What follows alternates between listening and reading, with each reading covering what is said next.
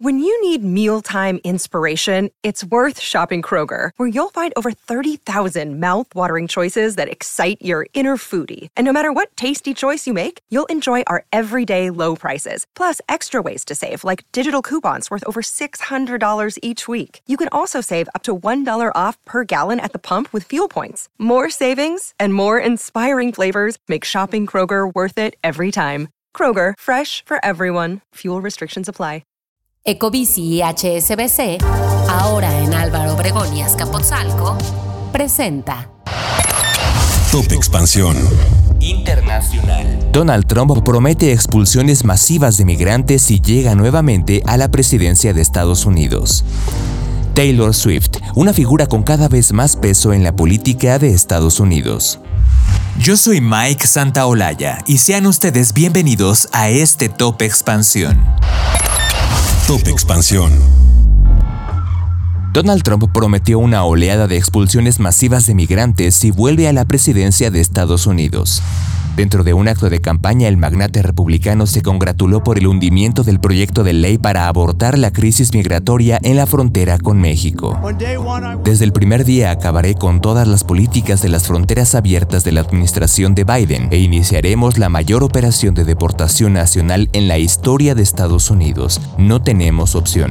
El abandono del proyecto bipartidista esta semana en el Senado estadounidense puso de relieve el férreo control de Trump sobre los republicanos, al negar al presidente demócrata Joe Biden una victoria en el candente tema de la migración. El proyecto legislativo incluía también un paquete de ayuda adicional a Ucrania e Israel que ahora será tratado por separado. Trump, que con frecuencia reprocha a miembros de la OTAN de no firmar adecuadamente la alianza, también sostuvo que se negaría a defender a alguno de esos países frente a Rusia en caso de que se encuentren en mora. La Casa Blanca rechazó esas declaraciones mientras que el secretario general de la Alianza Atlántica, Jens Stoltenberg, afirmó el domingo que esos comentarios socavan la seguridad de todos. Top Expansión. Taylor Swift es inevitable, ya sea en un concierto, en una arena llena como parte de su más reciente gira mundial, en un juego de los Kansas City Chiefs de la NFL donde juega su pareja o en alguna de las ceremonias de premios. La cantante está cada vez más presente en la vida de los estadounidenses y del resto del mundo.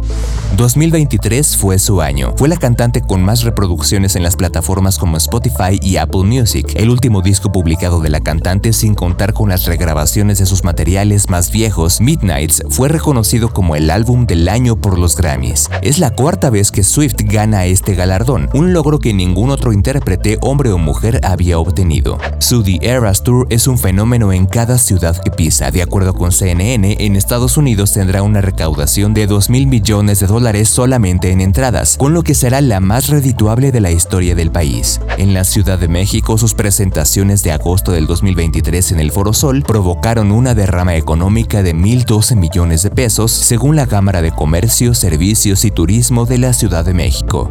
La cadena CBS calcula que la intérprete de Shake It Off se llevará 500 millones de dólares en ganancias por esta gira, lo que la convertirá en multimillonaria, algo que no había logrado ninguna otra cantante solamente con su música. Según José Manuel Urquijo, director de la firma de consultoría política Sentido Común, en entrevista con Expansión, indica que ella puede ser una empresa transnacional con los recursos que genera.